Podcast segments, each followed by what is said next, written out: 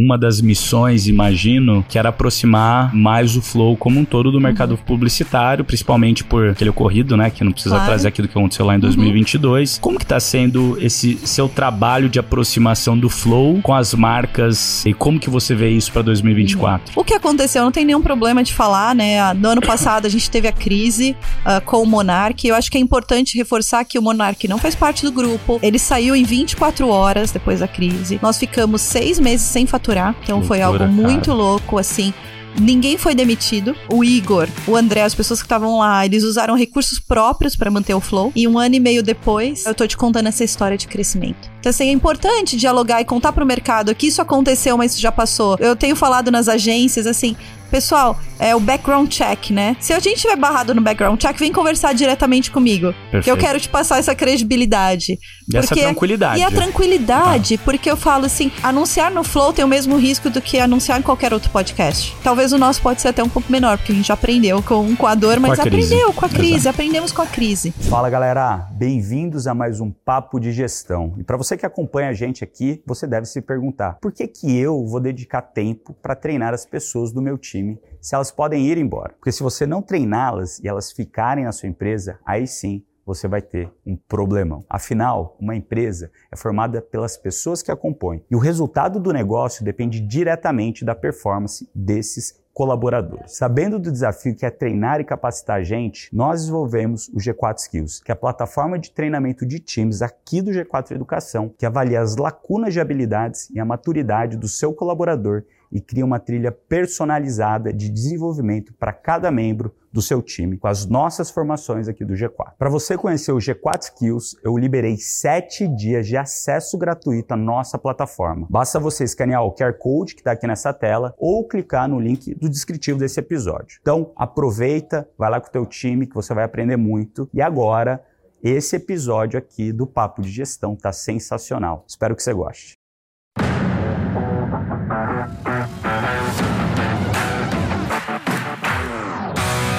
Hoje eu tenho o prazer de conversar aqui com uma das principais executivas de marketing e comunicação do Brasil. Ela que já teve passagens por diversos setores, por bens de consumo, mercado de pagamentos e atualmente se encontra no entretenimento. Além disso, ela foi nomeada pela Forbes Brasil na lista das 10 melhores CMOs de 2023. Sara, Bushwitz, CEO do Grupo Flow, muito bem-vinda, é uma honra ter você aqui com a gente. Obrigada, Nardon. Prazer é meu. Prazer é meu estar aqui. Obrigada pelo convite. Estou super feliz. Boa. E você construiu aí 20 anos, né, a sua carreira no mercado uhum. corporativo, né? Passou por várias multinacionais, é, um jogo talvez diferente do que você está vivendo agora, que é vindo do mundo corporativo, que já está tudo montado, que, que, que, eu costumo falar que a gente tem três etapas de uma empresa, né? Tirar do zero para um, levar do um para o 10 e do 10 para o 100. Na maioria das multinacionais, as pessoas acabam levando a empresa do 10 para o 100, uhum. 100 é. que é Ou muito do importante. 100 para 110. Exato, que é muito importante, que faz é, muita é. diferença é, no negócio da empresa, uhum. porque é esse, né, pouquinho a mais, pouquinho a mais, pouquinho a mais uhum. que faz ela se distanciar e se diferenciar Sim. no longo prazo. Mas agora, em 2023, em novembro, você faz essa mudança, é quase um cavalinho de pau para entrar no flow. Como é que, como é que foi essa sua decisão, né, entrar numa empresa que tem cinco anos de operação, que está aí não nascendo, mas que é uma grande veterana no mercado de podcast? É. Não parece um cavalinho de pau, mas não é. É um passo bastante. Não, também não, não posso dizer que foi planejado, mas é um passo consciente de carreira. Né? Então, eu fui 20 anos, trabalhei, como você mesmo falou, em multinacionais, americanas, trabalhando em marketing. Mas nesses 20 anos, né, eu trabalhei já, trabalhei em veículo, em conteúdo na ESPN, então tive uma passagem por mídia. Mas nesses últimos anos, eu fui me preparando para esse momento. Né? Então eu estudei, estudei inovação, fui para Israel, fui para Dinamarca, é, fui, eu sou super curiosa, então eu estava sempre olhando o que estava acontecendo no mundo. E eu comecei depois né, de seis anos na Mastercard, que foram seis anos de muito sucesso, e eu saí no, no melhor momento possível para sair, porque eu saí né, no, no auge, né, vamos dizer, já no, no topo ali da, da, da curva. É eu comecei a pensar, né, o que, que seria minha carreira nos próximos 10 anos, onde eu gostaria de estar nos próximos 10 anos. E dentro dessa reflexão, durante essa reflexão, eu entendi: ah, será que realmente eu quero continuar fazendo marketing de uma grande empresa, de uma grande marca? Né? O que, que para onde meu coração tá me levando? Para onde esses estudos? Para onde as minhas reflexões? Para onde os meus valores, a minha forma de trabalhar tá me levando? E aí eu pensei, ah, nos próximos 10 anos eu acho que eu quero construir uma, uma carreira como CEO de startup, de empresa, sei lá, de tecnologia, num outro mundo que tenha um pedacinho do corporativo, Perfeito. porque, né, sempre, né, as organizações, no final, são organizações, mas que consiga também me tirar um pouquinho dessa caixa. Essa caixa que me carregou e que eu adoro, que tenho muito orgulho nos últimos 20 anos, foi realmente um, um pensamento que daqui a 10 anos, onde, o que, que vai me levar? E como eu chego até lá? E aí o flow meio que aconteceu num flow no mesmo. Flow. Aconteceu num flow. Foi como algo... É foi esse convite? Ou você que chegou então, neles, eles eu chegaram cheguei você? neles. Foi, é, é, as coisas acontecem assim na minha vida. Mas como vida. é que foi? Conta foi, essa, eu vou contar, eu vou essa contar intencionalidade, essa eu fui, eu fui até, eu fui coincidência que, que você é, não criou. Não foi coincidência, mas é, eu, eu criei um pouco o caminho. Eu fui, eu critiquei, Uhum. Né? Eu fui ser entrevistada no Critiquei e eu me lembro que eu gostei muito do ambiente, assim, era um lugar gostoso, as pessoas estavam animadas de verdade, senti um brilho nos olhos. A gente ficou duas horas e meia conversando, eu, o Geiger e o Mário naquele dia. Fluiu muito, foi muito divertido. E aí eles me levaram para conhecer os estúdios. Acho que eles fazem isso, né? Sim, né? Fizeram com você, fazem comigo. isso com todo mundo. E nesse, nessa, carona, nessa carona de um estúdio para o outro, o André Geiger, que era o CEO na época, ele falou: sabe que a gente está procurando uma CEO, mas é muito difícil, porque ninguém quer sair do mercado corporativo para vir para um lugar como o Flow. Ah, aquele negócio assim, fez assim, opa, opa, é exatamente o que eu tô procurando. Gênio, gênio. Mas ele falou, juro, eu perguntei é. pra ele, você falou com intenção? Ele não, foi, foi espontâneo, espontâneo, foi espontâneo. E eu capturei aquela mensagem, no dia seguinte eu mandei uma mensagem para ele pelo LinkedIn.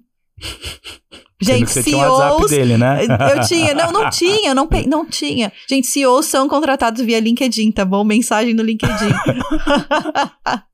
Aí eu mandei e falei, André, fiquei interessada porque você falou, que acho que faz sentido no meu momento de carreira, vamos conversar? E aí foi, foram conversas de horas, a primeira conversa, três horas de conversa.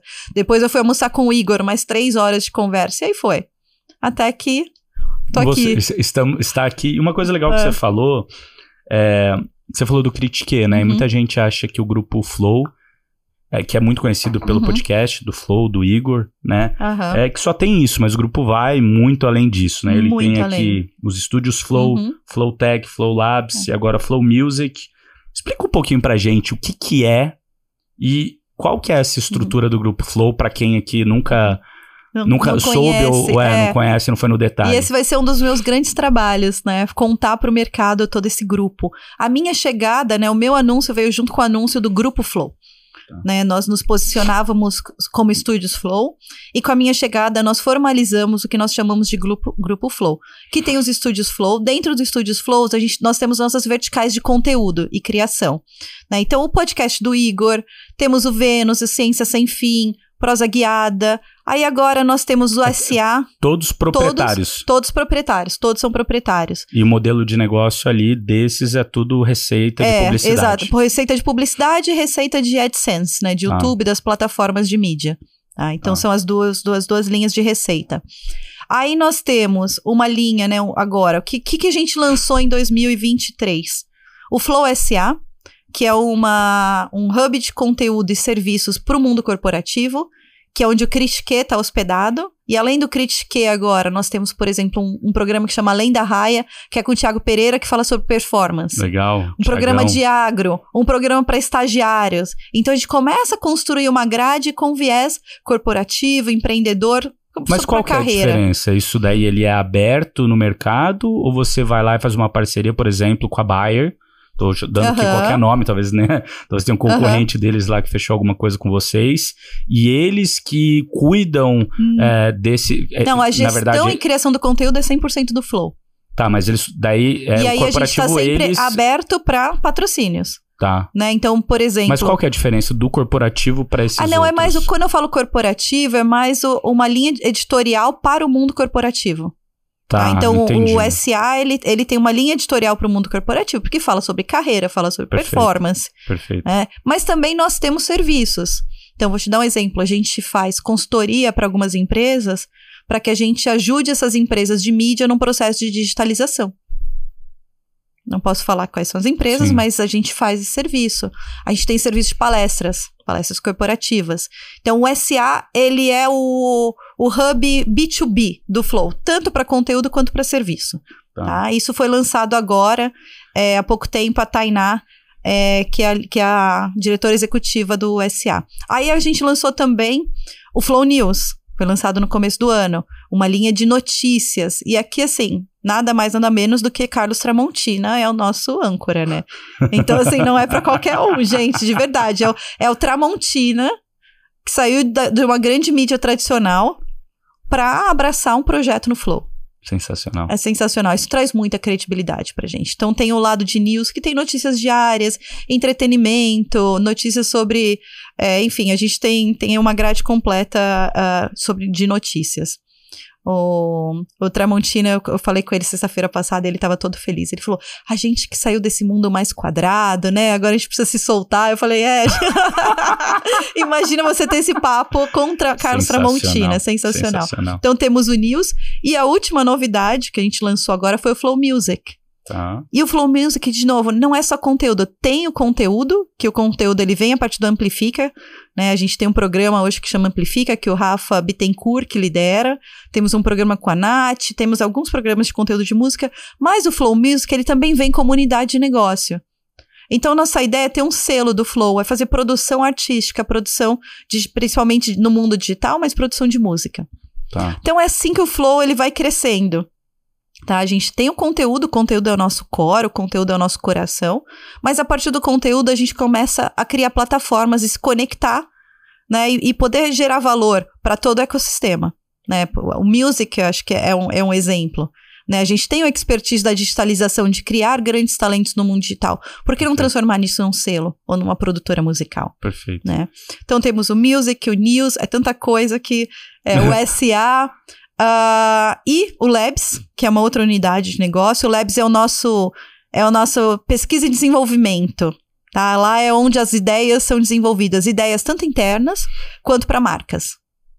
Tá? Então lá é, é onde é o nosso laboratório mesmo. E temos agora o Tech, o Flow Tech, é, que está sendo constituído ainda e criado, mas a nossa ideia é prestar serviço de tecnologia para o ecossistema de creators. Tá. Entendi. Tá? Então, assim. então só- é um monte de coisa. É, bastante coisa. E da- Parte de conteúdo. Por isso virou grupo. Aham. Antes falava-se muito do estúdio, Sim, muito focado em conteúdo. Isso continua, esse é nosso coração. sim.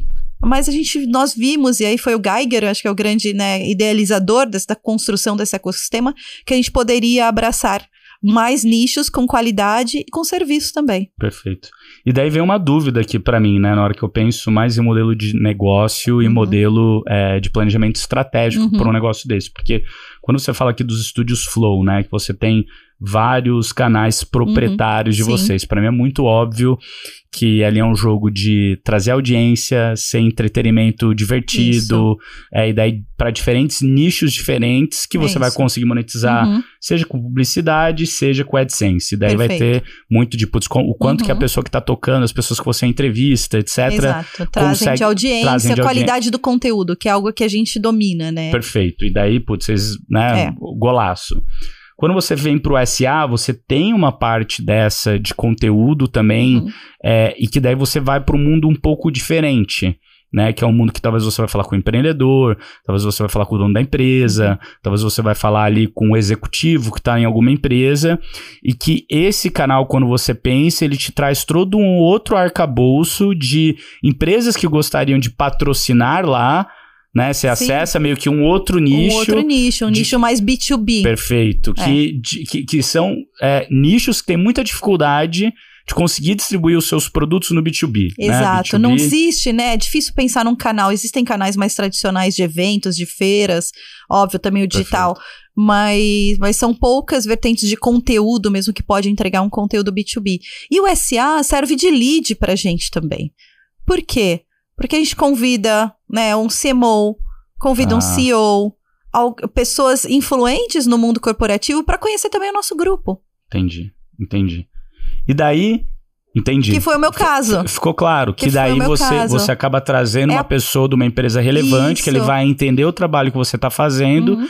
e isso vai te ajudar a vender talvez para ele um espaço de publicidade lá dentro ou um projeto que Exato, e claro, respeitando todas as linhas editoriais, Perfeito. os nossos valores, né? A gente não, Sim. não vende espaço, não vende cadeira, seja. Perfeito. né? Isso é muito claro pra gente, mas é, também faz parte do nosso negócio dialogar, né? É uma forma de também dialogar com o mercado B2B. Legal. E daí você fala lá do, do Hub B2B, Uhum. né? Que daí você começa a prestar serviço Uhum. de, de, De é, consultoria. de consultoria. Só que daí aqui já muda um pocão, Muda muito, muda muito, muda, muda um pocão Ah. daquilo que vocês fazem, né? Isso já tá de pé, imagina, Isso já, já tá tá de rodando. pé. A gente tem alguns projetos. é, E daí vocês contrataram um time de fora, de consultoria? Não, no, ou- no caso da SA, a gente trouxe a Thay, que é uma pessoa que é Aham. super especialista no mercado em criar essa digitalização. Ah, e se necessário, a gente traz pessoas de fora. Mas a consultoria é aquela coisa assim: pô, como é que você faz? a- Como é que vocês digitalizaram? Como é que a gente fala assim? Peraí. Tem uma demanda aí, né? A Aham. gente pode, a gente tem essa expertise. Então, é, é compartilhar de uma forma remunerada Perfeito. o nosso expertise em, em fazer conteúdo digital. Perfeito, perfeito. E daí o News também tá claro, que é muito parecido Uhum. ali com, com, com o Flow, na verdade só é um modelo diferente. Bom, Music, outro mundo também. Outro mundo, é uma né? indústria nova, então é um outro olhar, continua o conteúdo. Con conteúdo é o nosso é o nosso core, mas o que mais pode ser feito na música, né? Quantos novos artistas surgem no mundo digital? Sim. E Muita qual gente, né? Muita gente. E daí você acaba tendo duas plataformas ali que eu vejo hoje que são muito grandes nisso, Uhum. né? O, o Condzilla e todo mundo, né? Do Conde lá, que tem um Sim. grupo muito seleto, Uhum. que acabam lançando muitas coisas em funk. Daí você tem o, a turma lá da sua música, não sei se você Sim, conhece sim, eles, sim, o Rony. Sim. Sim. É, grande Rony, inclusive, a gente tem que Ah, chamar ele aqui. tá? Pra falar, pra conversar com a gente. É, que, putz, tem uma pegada muito forte de música do Nordeste, Sim. né? Norte e Nordeste. É, mas super legal. É, olha, e quanta coisa acontece, né? A gente fala, vou dar um exemplo do selo, que funciona mesmo internamente. Uhum. Hoje nós temos a Yas, que é a apresentadora do Vênus, que canta. A Nath, que tá começando também a carreira, que, que ela, ela é uma host. Tem o Flip, que também canta. O. O. o agora esqueci o nome dele, mas. Gente, o Batista. O Batista, que é um Batista, fenômeno. Então, como é que fenômeno. eu esqueço o nome do Batista? O Batista Faz um também. mês que você tá lá, pô. Eu já Então, teria o- esquecido o nome da O- metade. O, Batista também, ele tem a intenção de cantar. Então, assim, só no nosso ecossistema já tem ali cinco artistas com super potencial. já. Legal. Bacana, né? bacana. E quando você, né, se juntou, é, um- uma das missões, imagino, que era aproximar é, mais o flow como um todo do Uhum. mercado publicitário, principalmente por aquele ocorrido, né, que não precisa Claro. Uhum. trazer aquilo que aconteceu lá em 2022, que acabou separando ali o Igor para um lado, é, o resto da turma para outro. Como que está sendo esse seu trabalho de aproximação do flow com as marcas é, e como que você vê isso para 2024? Isso é um dos meus principais papéis daqui pra frente, né? Se a gente pensar, você perguntou das linhas de receita. Uma linha de receita é o conteúdo e a Uhum. outra é a publicidade. Uma coisa tá sempre junto com a outra. Perfeito. né? Então eu vou ter o olhar também no conteúdo pra gente garantir o conteúdo sempre com a qualidade do flow, sendo inovador, trazendo coisas novas. Mas o olhar da publicidade, é, ele tem mais espaço para ser desenvolvido. Né? A gente, o Igor, a gente tem um inventário praticamente já tomado, mas todo o grupo, imagina, eu te contei tantas verticais Sim. novas que tem um potencial de, que já tá comunicando. Ai, gente, eu não falei do games e nem do esporte, hein? Bom, O pessoal vai me matar. anotar, ó, games, Olha, games e esporte. esporte. Porque também são vertentes muito com potencial gigante. Então, tem muito potencial. O que aconteceu, não tem nenhum problema de falar, né? No ano passado a gente teve a crise ah, com o Monark. Eu acho que é importante reforçar que o Monark não faz parte do grupo. Ele saiu em 24 horas depois da crise. Nós ficamos seis meses sem faturar. Então foi Loucura, algo muito cara. louco, assim. Ninguém foi demitido. É, o Igor, o André, as pessoas que estavam lá, eles usaram recursos próprios para manter o flow. E um ano e meio depois, a gente tá, eu tô te contando essa história de crescimento. Então, assim, é importante dialogar e contar pro mercado que, que isso aconteceu, mas isso já passou. E eu falo, eu tenho falado nas agências, assim, pessoal, é o background check, né? Se a gente tiver barrado no background check, vem conversar diretamente comigo. Que eu quero te passar essa credibilidade. E essa tranquilidade. E a tranquilidade, porque eu falo assim: é, anunciar no Flow tem o mesmo risco do que anunciar em qualquer outro podcast. Perfeito. Talvez o nosso pode ser até um pouco menor, porque a gente já aprendeu com, com a dor, mas com a aprendeu com a crise, Exato. aprendemos com a crise. Então, assim, essa é uma coisa que eu não tenho problema de falar e é importante dizer. O, o Monark não faz mais parte do grupo. Ele teve um papel muito importante, foi fundador, mas não faz mais parte. A gente está vivendo uma nova história. O meu papel é contar essa nova história de futuro e de crescimento para o mercado. É, então, passa daí, passa, eu vou bater na porta de todos os CEOs de todas as agências, de todos os meus amigos CMOs. É, já comecei, inclusive, a gente vai fazer roadshow nas agências, nos anunciantes, Legal. contando essa história, a história do grupo. E você acha que as marcas, as agências já entenderam como fazer publicidade em podcast e o quanto isso é diferente de fazer uma publicidade na TV, na rádio, ou mesmo ali no Face, no, na Meta, no Google. Você acha que eles já entenderam isso? Eu acho que eles Ou estão como usar processo. isso da maneira então, correta? Então, eu acho que ainda, ainda tem um processo de aprendizado aí no mercado. Né? Ainda existe. É, tem uma forma como o mercado está organizado, né, em relação às mídias tradicionais, às mídias digitais. Então, aqui tem, tem uma bolha para ser furada. Uhum. Tá? Então, tem uma questão de modelo de negócio das agências e dos anunciantes. Essa é uma coisa. E a questão das marcas, uh, eu acredito que até por esse modelo que existe hoje, que a gente quer fazer parte dele, é, as marcas ainda não conseguiram se desenvolver da forma que elas poderiam quando, no que diz respeito a conteúdo de podcast, por exemplo. E aí eu vejo isso porque eu vejo as marcas que estão, por exemplo, no Flow. A Insider, né? Que é um parceiro. Golaço. Um golaço. golaço. É um golaço, golaço. assim. E Estão assim, fazendo é uma um trabalho marca, muito bem feito. Uma marca digital, uma startup, uhum. que tem um pensamento diferente. Eles aprenderam. Uhum né? É, por que, que a gente não tem outras grandes marcas? Eles já estão começando a olhar, então é, é, eu começo a dialogar com os, com os CMOs, com as empresas, com os anunciantes, e eles conseguem agora entender o potencial. Então eu vejo que o futuro é um futuro que que as marcas maiores, grandes, né? Não maiores, mas as marcas, vou dizer, mais tradicionais, ou as que eu gerenciava, tá? Então eu posso falar como tradicional, é, vão começar a utilizar mais. Porque o podcast do Flow, né? Eu tô falando uhum. do nosso grupo, a gente consegue entregar tudo no sentido assim, eu consigo entregar performance, porque a gente tem uma audiência super alta, e eu consigo entregar engajamento e conteúdo. Né? Você tem duas horas de conversa. Os 30 segundos de um comercial é importante? Claro que é. Cada, cada mídia tem o seu papel. Mas poder fazer parte organicamente de uma conversa, hoje, sem interrupção, de uma forma fluida, é, me parece fazer muito sentido para as marcas. E daí, como que você vê as tendências e aquilo que mais funciona ou que tem funcionado? Eu sei uhum. que você está ali um mês né, dentro do grupo. É, não sou uma expert Exato, ainda. mas o que, que sou você uma vê curiosa. É, que você vê de tendências disso, né? Porque existem várias maneiras de você fazer uhum. a publicidade, mas uma que nem a gente está fazendo dos nossos livros uhum. aqui, né? que ficam aqui no fundo, então, putz, a marca tá toda hora uhum. sendo mostrada dos nossos livros, né? Os dois do Alfre é, os três do Alfredo e um do Thales, eu não tenho ainda escrito, mas ficou me enchendo o saco para escrever um. Vou escrever, galera, fiquem tranquilos. Então, que você fica mostrando, uhum. você tem a chamada, que a pessoa pode fazer um, um, um call to action, uhum. né? Uma chamada que, olha, olhem tal, tal, tal, né?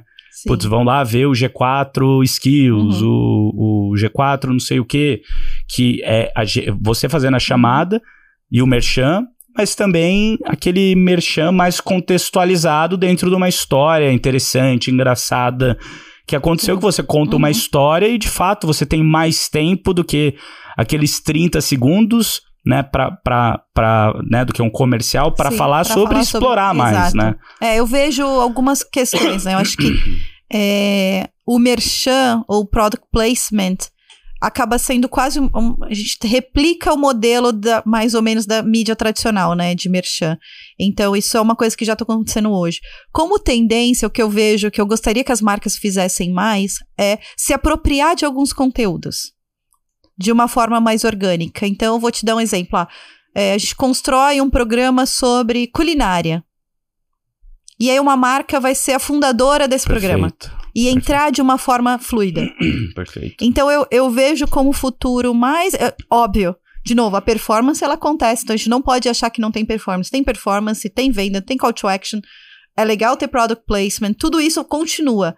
Mas eu imagino também junto com tudo isso, uma evolução para conteúdos mais não proprietários da marca, necessariamente. A gente faz também produto proprietário, mas eu acredito mais num produto que seja nosso, é, patrocinado, apoiado Perfeito. por uma marca que, que faça sentido dentro daquele Como território. se você fizesse talvez ali um programa, eu vou colocar É. entre aspas aqui, um Masterchef, Isso. e daí você tivesse uma marca que se Exato. apropriasse daquilo que não é a marca dela, Uhum. né? Sim. Que é um, putz, o, o guia, tudo que você faz, Uhum. curadoria, Uhum. roteiro, etc. Você que faz, mas ele se apropria disso como sendo o master momento, daquela. Exato. patrocinador, né? Então eu Legal. vejo, eu vejo isso uma tendência, eu vejo essa demanda de alguns anunciantes. Legal, E é uma coisa gostosa de se fazer, porque também é uma forma de financiar novos conteúdos. perfeito. Novos atores, novos conteúdos.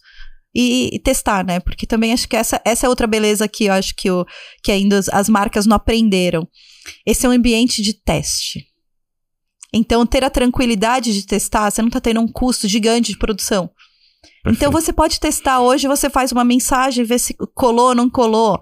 É, amanhã você faz de outra forma. Então, a, a beleza, o digital do podcast ainda ao vivo, ele te dá essa, essa flexibilidade de teste também. E que eu acho que essa vai ser uma tendência. Legal. Uma, uma coisa que eu acho bacana, e daí pra você que é anunciante, pra vocês ficarem espertos, é o seguinte: em 2012, é, eu tava na minha segunda empresa, que chama Canui, Uhum. né, uma, um e-commerce de artigos esportivos é, e roupas e calçados voltado para o público masculino jovem. Uhum.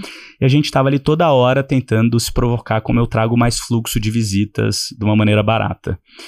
E daí eu comecei a pesquisar quais eram os sites que tinham muito fluxo no, no, na internet.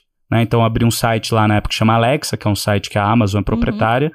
É, e lá você tem putz, os sites que tem mais fluxo. Então o primeiro estava lá o Google, o segundo estava o Facebook, o terceiro estava. Desculpa, o primeiro estava o Google, o segundo estava o YouTube, o terceiro estava o Facebook. Uhum. Na época, né? 2012. Eu olhei YouTube. Que loucura. É. É. o segundo que mais tem fluxo. Daí eu falei, cara, deixa eu começar aqui a colocar algumas palavras-chave Uhum. que a gente usa para trazer visitas para o nosso e-commerce, Aham. né? Para vender os nossos produtos dentro do YouTube. Isso era tipo Perfeito. duas, três da manhã, né? Porque, né? Aham, é, claro. é o horário que você tem mais É, as, é, as, as ideias. as ideias, as melhores ideias. E daí eu comecei a pesquisar, pesquisar, pesquisar. Daí eu coloquei lá surf. Daí tinha aquele vídeo, tipo do canal off, lindo Uhum. e tal. 100 mil visualizações, entrei no canal, não tinha mais nenhum vídeo, só aquele que tinha viralizado. Uhum. Então eu entrei skate, né? Que era mais ou menos os produtos que a gente vê de skate. Daí tinha um cara lá que chama Rod, acho que era Rod Filmes, o nome do canal dele. 20 mil views, 30 mil views, 40 mil views, um monte de engajamento, um monte de like, Uhum. um monte de comentário. E era um cara ensinando a dar manobra de skate. Uhum. E eu olhei aquilo e falei, cara, achei. Isso em 2012. Uau. 2012. A gente nem falava de influenciador Aham. nessa época. Eu mandei uma mensagem, achei o contato dele, mandei uma mensagem pra ele, ele me respondeu no outro dia de Uhum. manhã. Ele topou que a gente fizesse um teste é, para patrocinar ele. Na época a gente deu um cupom pra ele, sei lá, de 300 Aham. reais, pra ele fazer, é, trocar coisas no, no site. E a gente colocou lá um link tagueado pra ver se vinha visitas pro site.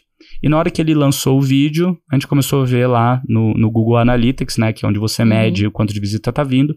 Subindo, subindo, subindo, subindo, subindo. E daí foi aquela momento eureka. É! Achamos um canal novo! Vambora, vambora! Caramba. E do dia pra noite, a gente pegou um time de novos negócios. Uhum. Felipe Suliman. Obrigado, meu querido, grande Felipe Suliman. Tem que trazer ele tá aqui também, viu? Ele era ele entrou- fazendo a listinha. é, ele, ele entrou lá no nosso time e depois ele saiu pra empreender, vendeu o negócio Uhum. dele pro BTG, porrada. Moleque muito bom. Ele e o time dele lá começaram a pegar todos os canais do YouTube, todos que você imaginar. Uhum. Canal de humor, canal, todos os canais que Excelente. tinham, que tinham um- uma dinâmica parecida com essa do Rod. O que que aconteceu? A gente chegou a patrocinar o Whindersson Nunes Uau. Isso com é uma 300 visão, reais de cupom. cupom. Nada, Caramba. pra ele trocar no site. Cara, todos galo frito. O Monark na época, Uhum. antes dele ter o Flow, que ele Aham. tinha um negócio de De game. game. Cara, a gente patrocinou todo mundo, até o, o- aquele pastor, como que ele chama? Que é um cara comediante, apóstolo, Ai, não sei, um cara engraçado pra caramba. Fizemos assim tudo. Chegou num ponto de todos esses canais se apresentarem 40% da receita que a gente tinha no nosso site. Olha só. Tirando o branding, que a gente nem contava, Uhum. Chegou uma época ali, uns seis, sete meses depois que a gente começou a fazer isso que nem, que nem os Aham. malucos, Funcionou, vai, que né? funcionou, vambora, vamos dobrar, dobrar, dobrar, Aham. dobrar, que a gente gastava mais da metade da nossa verba Uhum. de marketing com isso. E a gente começou a ter é, é, trending topics, que não tem no YouTube, Sim. mas era como se fosse isso, das pessoas comentando em todos os vídeos que saíam no Uau. YouTube com a gente patrocinando, falando que a Canui comprou o YouTube, que a gente tava em todo lugar. Uma loucura, uma loucura, uma loucura isso. Só que o que que acontece? Por que eu tava falando pra vocês, Eu vou te chamar pra você contar essa história quando for fazer o roadshow nas Ótimo, agências, Manda tá? Mas por que, que eu conto pra vocês, gente? Porque na época a gente bebeu água limpa, a gente foi os primeiros a É. fazer isso, sem medo de fazer, porque a Uhum. gente era uma startup de e-commerce que não tinha, putz, o medo que uma grande marca tem, Aham. e por isso a gente acessou uma simetria de mercado muito grande, onde era muito barato fazer Sim. mídia e tinha muito resultado Uhum.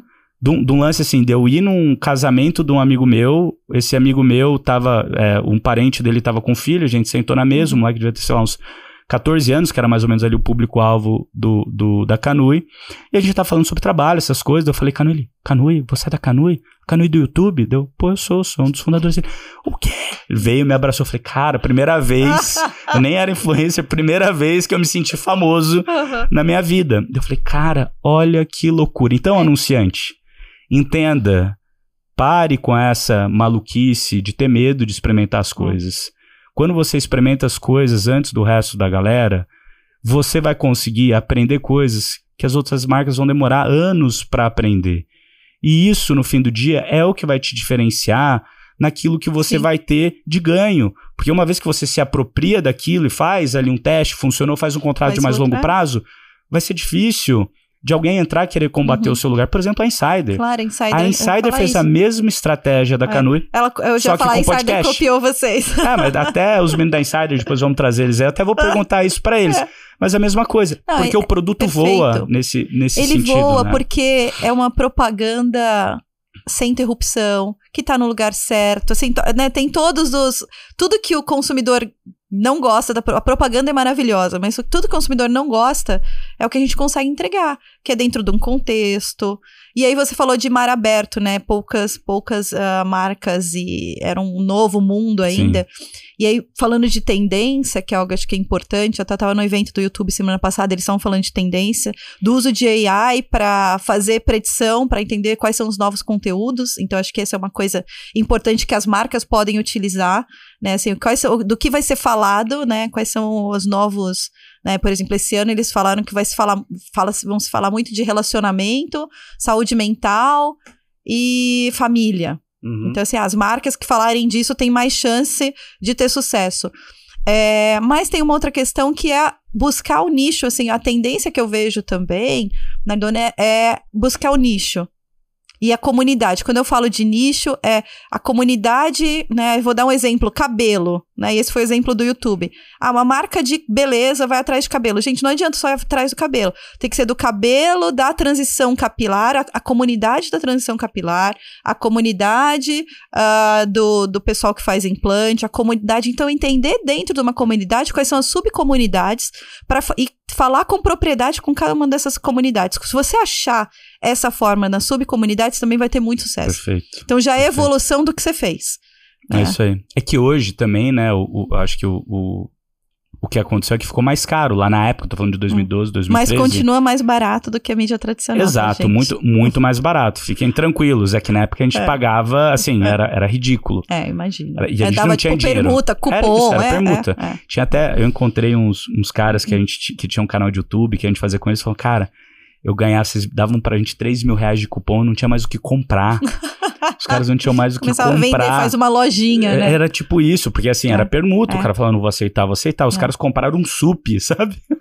sabe aquelas pranchonas pra você fazer? No... Os caras compravam Nossa, as coisas mais É. malucas. Eu não vou falar que é mais barato, não. Tem maior, melhor resultado, é mais eficiente, é uma mídia mais eficiente. Perfeito. É. Perfeito. É, porque E tem uma questão de valor. Exato. O valor da mídia, de- do conteúdo, acho que ele é muito grande, ele pode ajudar muitas marcas, então, e ele é mais eficiente. Então, gente, vamos pensar no valor, não só no, no Exato, preço. porque no fim do dia é isso que importa. É. Tanto é que o que acabou acontecendo ali em Uhum. 2013, 14, esse mercado de influenciador que na época nem tinha o Uhum. nome de influenciador, começou a se profissionalizar. E com a profissionalização, as pessoas começaram a perceber o Sim. valor que elas Sim, tinham. sim.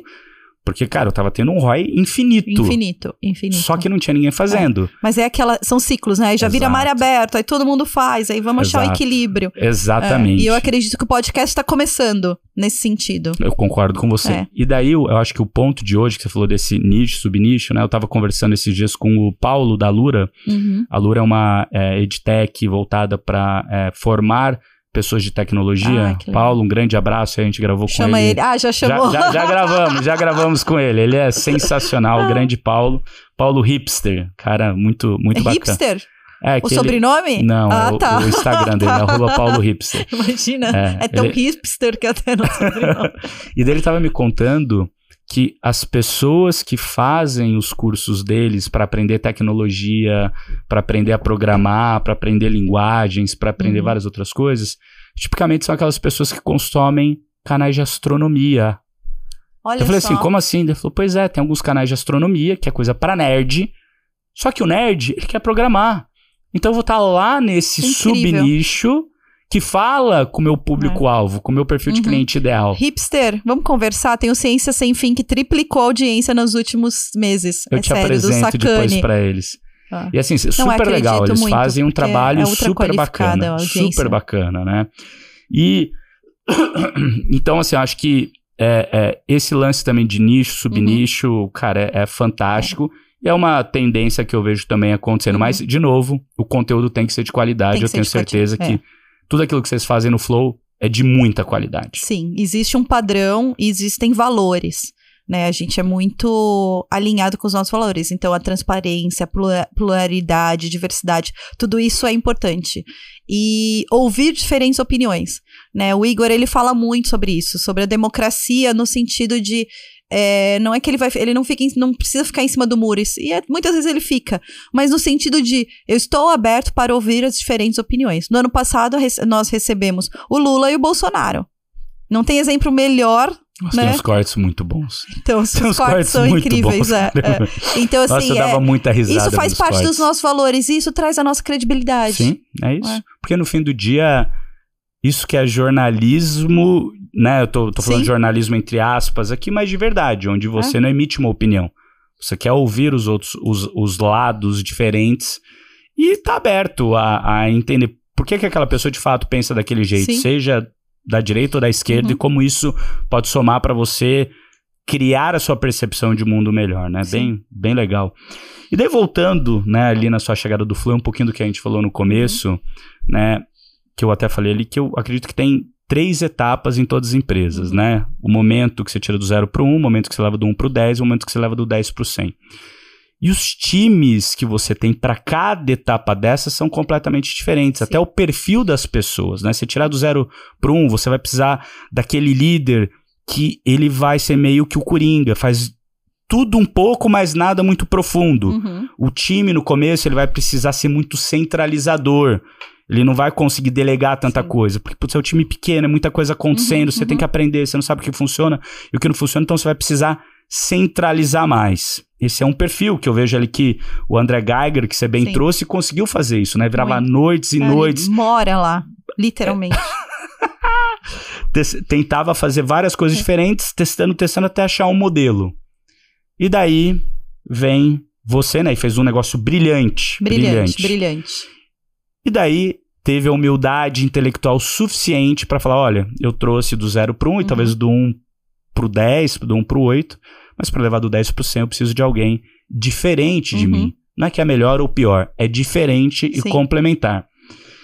E daí eles te trazem pra essa brincadeira. E daí eu te pergunto, o que que você tem desses 20 anos de Mastercard, PepsiCo, entre várias ESPN, entre várias outras empresas que você aprendeu lá, Uhum. em termos de gestão, de liderança, de cultura, de processos, que você entende que você vai conseguir aplicar aqui para fazer o negócio ir do 10%. Uhum.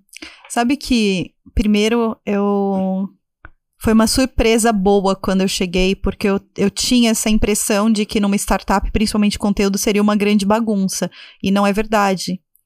É, não é, a gente tem um CFO, o Riz, que é muito bom, e o André também, ele criou uma base que a gente tem uma estrutura bem organizada, controles, tem PNL por produto. Eu falo assim, na Mastercard não tinha PNL por, por produto. É, a gente está implementando SAP agora. Que legal. Então, assim, é uma empresa que ela já tem uma maturidade organizacional interessante mais do que eu imaginava. Confesso que é maior do que eu imaginava. Que, qual que é meu papel? O que, que eu trago, né? É, eu acho que eu vou trazer mais é, rituais, governança. É, acho que isso é muito importante. Isso a gente não tem hoje, porque a gente foi crescendo, são muitas verticais, muita coisa. Então, eu vou, vou retomar os rituais de governança. É, construir uma liderança mais voltada para as pessoas, né? Não que o André não não tinha esse perfil, ele é super, ele é muito, muito coração, mas ele não tinha tempo de olhar para cada uma das pessoas, né? Como como ele ele estava construindo aquilo quase, né, do zero, ele estava escalando. Então, meu papel é escalar. Para eu escalar, eu vou ter que fazer algumas organizações, né? Então, olhar para as pessoas, olhar para a gestão, olhar para a governança, para rituais, reorganizar a cultura organizacional, a cultura do flow, porque hoje eu tenho uma questão. A gente criou muitas verticais e vieram pessoas de todos diferentes perfis, o que é maravilhoso, né? Mas a gente tem silos. Perfeito. Cada vertical é um silo. Então eu tenho um papel de construir esse one flow de novo, o grupo, a visão de grupo, que todo mundo trabalha para o grupo, apesar de estar focado no news, ou no games, ou no esporte, todo mundo trabalha para o flow. Então eu, eu trago esses conceitos de governança, de gestão, de cultura organizacional. Da ESPN eu trago muito, acho que a visão editorial, né, de que muita coisa, né, a gente vai lá, assim, as coisas foram acontecendo no flow. E que assim, não foi sorte, não, tem um método. O Igor Pô. sempre fala, tem um método. E tem mesmo, né? É, mas tem alguns detalhes que não deu tempo de fazer. Perfeito. Que é parar e falar assim, tá bom, esse produto é o quê? Qual a linha editorial? Para quem que ele é? Organizar mesmo, sabe? Deixar as coisas Deixar mais... mais claro. Mais claro. E aí mais vendável também. Perfeito. E, Perfeito. e mais claro também para construir inovação. Perfeito. Então tem da ESPN eu trago isso. Eu trago também da ESPN uma visão de comunicação integrada. Como é que a gente pode usar os nossos próprios canais para comunicar isso eu e minha equipe a gente fez na ESPN foi transformador para o negócio. Então, cada. E a questão das marcas também. Eu sou CMO, então eu tô sempre. eu tenho dó da Amanda, que é a, a nossa head de marketing, porque o meu coração de CMO continua, né? Então eu carrego. Você tem que desapegar, pô. Eu sei, eu tô desapegando, eu confesso que eu tô. Ela espera mais de mim do que eu tô dando no, em marketing. Mas, mas eu tenho a visão dos CMOs. E aí tem a questão do CMO, que é a bagagem que eu trago como anunciante é, eu tenho uma conversa diferente com os meus Perfeito. clientes. Porque você teve do lado de lá. Eu tive do lado de lá. Você sabe o que, que importa, o que, Exato, que é eu sei o que tá na cabeça. Então, As claro que eu não sei tudo, mas assim, né? eu vivi isso 20 anos. Então eu tenho uma noção do que é importante e do que não é importante para eles. Onde Perfeito. estão os medos? Perfeito. E aí eu consigo atuar em cada uma dessas coisas. Eu trago, trago um monte de coisa, mas trago também uma caixinha aberta, sabe? Um baú totalmente aberto para aprender, porque é um mundo novo. Eu chego lá é totalmente diferente. É, assim, é, eu falo Quando... que eu tô me sentindo muito livre, que eu, eu, eu, larguei a caixinha corporativa em casa e agora eu tô criando uma. tô criando fora da caixinha. Quando você fala de rituais e governança, dá dois exemplos assim do que você acha que é primordial para quem tá ouvindo a gente, talvez queira implementar uhum. rituais e governanças, é, uma governança melhor, né, uhum. própria empresa, que você acha que é imprescindível de toda empresa uhum. ter. No nosso caso, por exemplo, é, nós temos as verticais. Uhum. Né? Hoje não tem um alinhamento entre os, os heads das verticais. E eu acho isso fundamental. Tá bom. Tá? Então, criar rituais de alinhamento com esses heads. O que, que é um ritual? Uma reunião? Uma reunião. Uma reunião. Pode ser uma reunião, pode ser é, utilizar algum sistema para uhum. compartilhar melhores práticas, mas eu acredito nas reuniões presenciais ou online, tanto faz, mas ter momentos juntos de troca importante e momentos juntos de alinhamento da visão. Perfeito. Porque também esse ritual e governança vem, né? O papel do CEO para alinhar a empresa inteira numa visão, numa missão do que vai acontecer. Então, isso para mim é, é, é, é, importante como ritual. Alinhamento para os heads, alinhamento para toda a empresa. É, ter mais comunicação. A gente é uma empresa de comunicação, mas quando eu cheguei, todo mundo falava: nosso problema é comunicação, nosso problema é comunicação. Claro, não dá tempo de comunicar tanta coisa. Tá, tá tanto no operacional. É. Então, para quem que tá fazendo, é assim, as, as grandes corporações, elas investem bastante tempo co se comunicando com seus colaboradores. É, e essa é uma coisa que eu também quero implementar. sabe, bate-papo com o CEO, é, newsletter, sei lá qual vai ser o formato, que tem que ser o Uhum. formato que tem aderência por flow. Mas, mas são esses rituais para a gente ter realmente, acima de tudo, para mim, é alinhamento e construção para um grupo só. Legal. Isso, isso que você falou, acho que é um negócio super importante e pertinente, né? Tipicamente, quando a empresa cresce muito rápido e acabam sendo criados silos nas áreas, as próprias áreas, os heads, os líderes das áreas, acabam olhando o máximo que eles conseguem entregar naquele escopo de trabalho Uhum. que eles têm, que é o que eu chamo o máximo local. Sim. Só que muitas vezes, quando eles estão buscando o máximo local para aquela unidade de negócio, não é o máximo global da empresa. Perfeito. E Exatamente. esse isso. máximo global, muitas vezes, essa pessoa, putz, ir um pouquinho para a esquerda, um pouquinho para a direita, ou deixar de fazer uma coisa, ou ajudar o- a outra Uhum. área, que isso vai fazer com que esse flow entre as áreas, esse fluxo entre as áreas, seja muito mais simples, sem fricção, Uhum. e que essa conversa, de fato, olhe o máximo global Sim. da empresa do que É. o máximo local de cada E, área. e aí, nesse sentido, outra coisa que eu acho importante também, para esse momento de empresa, né, dos 10 para 100, é ter os processos de priorização, Perfeito. de análise e matar o que não deu certo, ou retrabalhar, pivotar. Então, Perfeito. isso também é, é algo que eu quero ter, trazer mais e que era algo que vinha das corporações, né? Tá bom, qual, que- onde a gente vai priorizar? Onde a gente vai colocar nossos esforços? Né? Ou mesmo o business case, né? Eu, eu- eu brinco, o Geiger e o Igor, o Igor, eles não têm, não tem business case, tá na cabeça deles, tem, tá? Mas não é formalizado. Então eu falei assim, tá, a gente não precisa formalizar, mas vamos discutir? É, porque, Né? porque o resto, assim, o que você falou, né? E eu concordo com você. ah, todas as empresas têm alguns problemas em comum. Um deles é pessoas. Todo mundo Uhum. reclama, ah, não consigo ter as melhores pessoas na cidade que eu tô. Tô no interior, é difícil de fato conseguir gente boa. Aham, Mas quando você tá na capital também é difícil, porque tem muita competição sim. e o salário é muito mais alto Uhum. dessas pessoas por pessoas boas. Então, conseguir pessoas é um problema. Segunda coisa é comunicação. As Sim. pessoas conversarem e ter uma conversa performática. O que, Uhum. que é uma conversa de alta performance? É a pessoa que emitiu a mensagem garantir que o outro lado Sim, entendeu, entendeu. a mensagem. E cada pessoa consegue entender a mensagem de um jeito diferente. Tem gente que entende melhor numa planilha de Uhum. Excel, tem gente que entende melhor com desenho, Sim. tem gente que entende melhor na fala, tem gente que entende melhor num- numa apresentação Uhum. de PowerPoint. Cada um tem o seu jeito que entende melhor. Tipicamente, quando eu vou explicar para as pessoas, eu tento usar um pouquinho de um tudo. pouquinho de tudo, Pra isso. garantir e- que as pessoas Exato. entendam aquela mensagem É, que eu quis passar. A partir do momento que tá tudo na cabeça do André e do Igor, nem todo mundo entende Exato. a verbalização É. ou consegue Uhum. desenhar aquela ideia que eles têm no, no nada, É né? exatamente E na hora isso. que você tangibiliza no papel Uhum. ou numa apresentação, por mais simples que seja a formalização, é muito mais fácil de passar a mensagem se para abrange frente. mais pessoas e, e as pessoas têm a necessidade. Lá todo mundo trabalha muito pelo propósito. E muitas vezes o propósito é o Igor. As pessoas são fãs dele, são- acreditam naquilo. O que é muito legal. Mas fala assim, a gente tem que, tem que trabalhar também por um propósito maior. Vamos colocar. Que propo- propósito é esse? Vamos colocar na parede?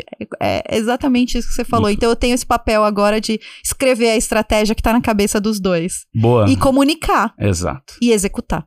E dar dinheiro. tá fácil. Tá fácil, tá fácil, pô. Já, já tem o mais difícil. Já. Já tem o mais difícil. E as pessoas, eu tenho o melhor que são as pessoas. É. São 150 pessoas engajadas, Caramba, 150. 150 pessoas. É um Tá time grande. grande. É grande, grande. Grande. Então Legal. eu tenho 150 pessoas que querem fazer. É, isso é o principal. Pessoal, deixa eu te falar, se você tá gostando aqui do nosso podcast Papo de Gestão, convido vocês a ativarem o sininho lá no Spotify para receber a notificação a cada novo episódio que a gente coloca no ar. A gente está ali entre os top 5 podcasts de negócios aqui do Brasil queremos continuar aí no top 3, top 1. Então, contamos com você para ativar o sininho, para lembrar toda vez que sair um episódio novo e também compartilha e avalia a gente aí com 5 estrelas lá no Spotify, no YouTube também. Contamos com a ajuda de vocês. Agora, mudando um pouquinho aqui, ó, Sara de lado, antes, eu tô curioso para saber isso. Antes de você entrar no grupo, você era uma consumidora de podcast? Sim, mas não em YouTube. De Spotify. Interessante. Não era de videocast. Não, não, nunca, assim, tinha assistido um vídeo. Não, não que nunca tinha assistido um videocast, mas eu não Uhum. consumia o YouTube. Tá. Meu filho, ele tem, eu tenho um filho de seis anos, ele consome muito YouTube. Eu falo assim: sai desse YouTube, menino. Agora eu entendi o que é o YouTube. É a nova TV. Ah.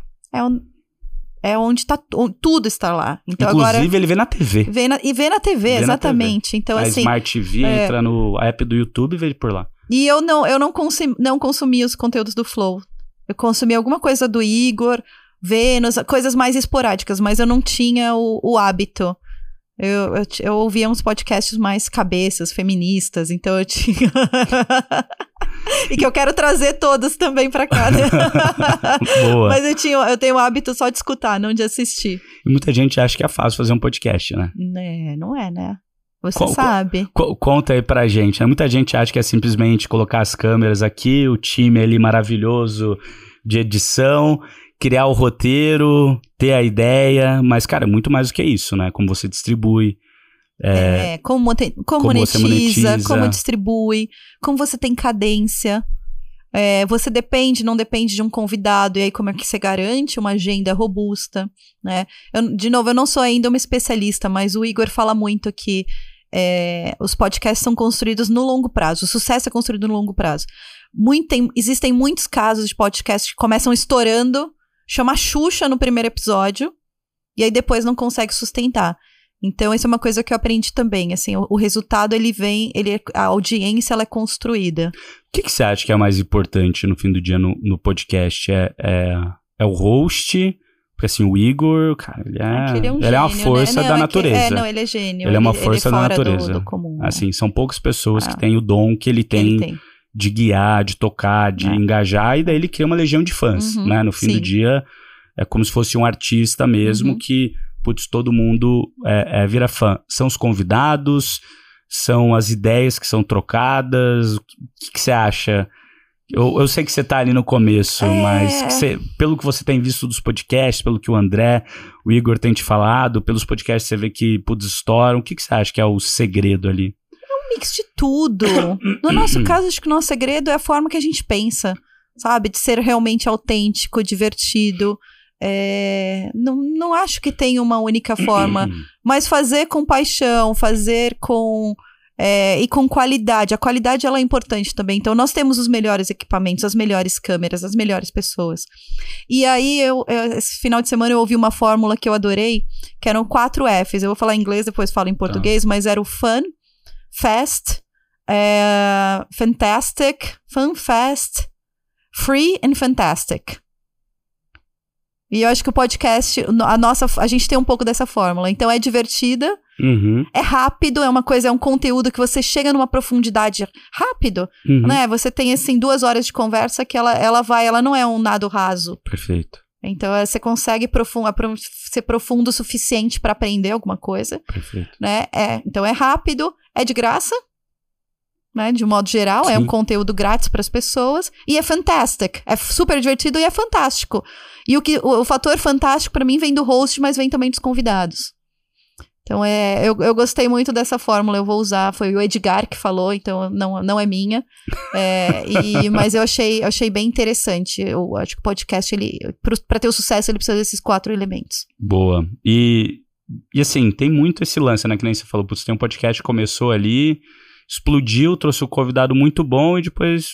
Uhum. Você acha que. E tem algumas pessoas que falam, né? É, tá tem algumas pessoas que falam, putz, essa febre do podcast aí vai passar. O que, você acha sobre isso? Você acha que isso passa? Você acha que vai ter mudanças ainda no, no formato do podcast nos próximos anos? De novo, se eu te perguntar daqui a um ano, eu tenho certeza que a resposta vai ser Vai totalmente diferente. É, é. Ah, eu acho que uma coisa não muda. A importância de um conteúdo de qualidade, Pô, né? O que muda, e, e isso é desde sempre, certo? As pessoas há séculos assistem a teatros, a comédias, então o conteúdo de qualidade, ele, ele sempre, vai, é, sempre vai ser o rei. O que perfeito. vai mudar é a plataforma. Então, pode ser que amanhã nasça uma nova plataforma que a gente não conhece ainda. A forma de consumir. Então, de repente, já tá no nosso olhar, tá no nosso, no nosso cérebro, tá no nosso coração. Uhum. A gente vai sentir cheiro, então acho que vão ter ferra novas ferramentas para a gente consumir esse conteúdo. E, e, eu acredito muito em evolução. Então, assim, eu não acho que o podcast morreu e nem vai morrer, acho que ainda tem muito caminho. Mas é importante sempre olhar né, como, é que ele, como é que essas interações vão evoluir. Né? O que mais que a gente vai trazer de quadros, sei lá, é, se as pessoas vão querer um conteúdo que seja mais passivo, num momento de descanso, ou um conteúdo que tenha mais troca. É, tem espaço para tudo. Tem, acho que não tem. Difícil, não vou prever o futuro. É, mas ótimo. Mas é o conteúdo é o conteúdo. As pessoas sempre vão consumir conteúdo. Perfeito. O que, que você acha que o setor de bens de consumo pode aprender com entretenimento e vice-versa? Que você já teve, né, nas, nos dois lados aí. E acho Ai, que, eu, eu, eu, é, mas eu gosto muito dessas intercambiabilidades uhum. de você estar tá num setor, aprender muito profundamente sobre aquele uhum. setor e para outro e ver que no fim do dia tem muita coisa parecida, muita coisa uhum. diferente, mas você pode conectar os pontos que a gente chama de criatividade uhum. e conseguir é, criar algo diferente, né? É. Algo que funcionava bem num lado é. que agora dá para trazer para o outro e vice-versa. É, Sobre o ponto de vista de marketing, que é onde estava o meu, né, o meu maior expertise, bens de consumo, acho que ele entrega processo, consistência, é, elaboração, pensamento. Então, uma marca, né, quando a gente pensa no marketing de uma marca de bens de consumo né, multinacional, como a Mastercard, tem um livro para ser seguido, né, tem, tem, essas, tem as, as práticas, os guides, é, e isso garante, de certa forma, uma proteção né? Uma garante a reputação e a construção Perfeito. da marca no longo prazo. Acho que dá para aprender consistência, consistência, consistência, consistência, acho que é algo que que para bens de consumo eu vejo isso acontecer. Perfeito. Aí tem também acho que a questão a forma de o pensamento da distribuição em escala, porque vamos pensar numa batatinha frita, né? Para você ter muito, para você ganhar dinheiro vendendo batata frita, você precisa ter muita escala. Perfeito. Então, acho que isso, é, a visão de escala, a visão de consistência e de uma organização, é, acho que o entretenimento pode aprender. E, por outro lado, o entretenimento pode ajudar, pode ensinar para né, para bens de consumo, acho que é agilidade. Perfeito. Poder desistir rápido. A gente é muito apegado. Eu lembro, nossa, lançava uma traquina sabor morango com chocolate, não dava certo. Ai, mas meu Deus, eu não quero matar esse produto. Então, a visão de agilidade, a visão de mudança, é, é algo que acho que ainda as, as grandes empresas de bens de consumo ainda, ainda podem, podem ter. Boa, antes da gente ir aqui pro bate-papo com o gestor, essa finaleira, queria te fazer. Com a gestora. É, com a gestora, uma última pergunta. Ah. O que, que, a gente pode esperar aí do Grupo Flow 2024? Tem alguma novidade que você pode dar um spoiler aqui pra gente? Já aqui, né? Esse episódio só vai sair em 24, então... Ah, é? É, vai ser só em 24, né? Então, tá na nossa gaveta aqui de... É... Primeiro, tem um monte de coisa nova que eu te contei que a gente precisa escalar, né? Então Perfeito. tem que fazer o music acontecer, tem que fazer o SA acontecer, o news acontecer, continuar cuidando muito bem do games, do esporte. Acho que essa é, é uma questão. Algo que a gente não contou ainda, é, a gente vai ter um relançamento do Vênus. Legal. Então o programa Vênus, ele vai ser relançado com uma editoria mais feminina. Legal. É, então Bem isso legal. vai ser, vai ser, acho que uma grande virada, não virada, de novo, evolução. Né? Eu, eu converso muito com a Yas e com a Cris, eu falo, gente, vocês quebraram todas as barreiras, foram inovadoras, agora a gente precisa evoluir. Então, o Vênus é uma grande novidade. A ter, já foi comunicado, mas é um grande projeto, a República, que é o nosso reality show é, de política, que legal. É muito legal. Diferente isso. Muito hein? diferente. Então, a gente vai colocar é, pessoas do mundo político numa casa. Não, não é pra rir, é muito sério. É, é, é eu tô é dando muito... risada porque eu imagino como vai ser a é, loucura. É, realmente uma, um Big Brother e Fazenda do, do, com, com políticos. Num ano de eleição. Mas eles vão ficar Eles vão ficar Acho que são alguns meses, um mês, assim. Mas eles não são ter... políticos que estão com cargo Podem, hoje. Não, não estão com cargo, mas uhum. tem, tem políticos já na nossa lista que vão concorrer à eleição. Ah, então, legal. isso também é uma plataforma para eles. E uhum. lá na, na República, grandes vão ter grandes conversas sobre as coisas da nossa sociedade. Muito bom, hein? Esse é um grande. Bem e tem legal, a Flow House. Flow House, a gente vai ter o nosso espaço físico na Berrine, aqui pertinho, já começamos a nossa construção, já começou a demolir, já demolimos tudo, agora tem que Do lado, vai ser subir. aqui do ladinho. aqui pô. do lado está convidado. Legal. É, Quando ficar pronto lá, avisa. E lá vai ser o nosso hub de criação de conteúdo. Vamos receber clientes, marcas. As outras É. casas vão terminar e vai vir tudo pra cá ou vai não, continuar? não, a gente continua com a casa onde o Igor está, ele vai Aham. continuar, que ele mora lá do lado, ele faz questão de ficar. Daqui a pouco eu, eu vou convencê-lo de vir pra cá, pra, pro Brooklyn, junto comigo. Mas ele Eu moro aqui continua... no Brooklyn também, É, então, pô, tam- tam- ele vai gostar É, ele vai gostar, todo, todo mundo. É, então ele continua lá, games continua lá também, mas o SA vem pra cá, News vem pra cá, é, o Labs e o Labs também. Boa. Indo agora para essa reta final aqui, bate bola com a gestora. O que, que você acredita que constrói uma boa gestora? Ah, eu sou uma gestora em construção ainda, então deixa eu pensar. É, Saber ouvir. E aí o saber ouvir não é só ouvir, é ouvir, interpretar, filtrar e transformar isso em ação. Boa. É... Eu acho que principalmente saber ouvir, conectar. Isso sobre o lado das pessoas, né? Ouvir. é, eu acho que o poder de conectar todos os pontos de uma forma rápida para tomada de decisão também é, é fundamental para um gestor. Boa. São duas, acho que essas duas coisas. E ser gente boa, né? Putz, porque assim, cara, tem que tem que ser legal, tem que tem que ter valores, tem que isso pra mim é inegociável. Boa. É pegar minha caixinha de valores e elas elas são inegociáveis. Boa. Se você pudesse voltar no tempo, dar um conselho pra Sara, que tava lá no comecinho da carreira, o que, que você falaria pra ela? Passa, passa mais protetor solar, não. Põe hidratante no rosto. Não, brincadeiras à parte, não. É, um conselho: pedir mais ajuda. Eu acho que eu pedi pouca ajuda na minha jornada. Boa. Imagino que você leia, que goste de literatura, né, de livros em geral. Quais são os dois ou três livros aí que você leu recentemente ou há muito tempo, mas que te marcaram, que você queira recomendar aqui pra galera? Uhum. É, eu leio você- pouco livro de gestão, isso já é, isso é público. Eu já falei várias vezes Ah, que eu não leio. problema. eu mas não que leio livro, muito, Que livro que você leu e gostou mas- muito? É. Cartas pro meu pai do Mandela. Tá. É, aquele pro, não, do, do Obama, as cartas do Mandela da prisão, que, que também foi muito boa.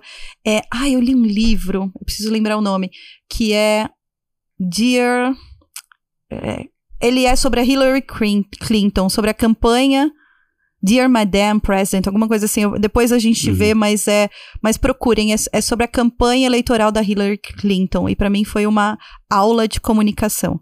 Por quê? Essa- porque falou tudo que ela não deveria ter feito. É a, a, a rede de comunicação dela contando pós-campanha tudo que ela tudo que ela errou Tá. conscientemente e que ela poderia ter feito diferente para ganhar a campanha e ela não ganhou, ela não, não foi eleita. É, o Príncipe, para mim, é um Ah, clássico. é- É... um clássico. E o que O mais? Pequeno Príncipe ou Príncipe não, de Maquiavel? o Príncipe de Maquiavel. Ah, tá bom. Ah, não. Ah, não sei, pô. Pequeno Príncipe eu adoro também. Li quando eu tinha, sei lá, 8 anos de idade, eu não entendi nada. Não. Dali depois de novo com 14, É. daí li com 20. Tem um livro que eu adoro, que eu acho que, que é A Prática Protestante e o Espírito do Capitalismo. Do Tá. Weber, acho que é do Weber. É, e ele me ajudou muito a entender, principalmente quando eu trabalhava em empresa americana, como os americanos pensam. E o- como o mundo de negócios é, pensa. Então, esse é um bom Legal. também. Muito bacana. Quer deixar uma mensagem aqui pra galera final, antes da gente finalizar esse nosso papo de gestão? Ah, primeiro, obrigada. Adorei nosso bate-papo. Foi Obrigada muito bom pelo mesmo. convite. Obrigado foi você muito, por ter vindo. Foi muito gostoso. Assistam o Flow. Isso aí. Acompanhem o Flow, é, todas as coisas novas que a gente está fazendo. Um convite também para as marcas, né, para nos visitarem. E para todas as pessoas que estão assistindo, é, um convite à coragem. A coragem de mudar de carreira, como eu fiz, né? O cavalo de pau que você falou. A coragem de falar as coisas como elas devem ser faladas, né? Como a gente falou da crise aqui de reputação do Flow. E a coragem de fazer diferente. Muito bom. Sara, muito obrigado por essa uma horinha aqui que a gente tá junto. O papo foi sensacional mesmo. Aprendi um monte com você. Queria Obrigada. falar aqui pra vocês, pessoal. Muito obrigado por estarem aqui. Compartilhem, sigam a gente e ativem lá o sininho no Spotify para todo podcast, todo episódio que a gente lança, você receber uma notificação nossa, tá bom? Vai lá, não esquece de avaliar, mandar pros amigos e te vejo daqui a pouco no próximo episódio. Até mais, pessoal. Tchau, tchau.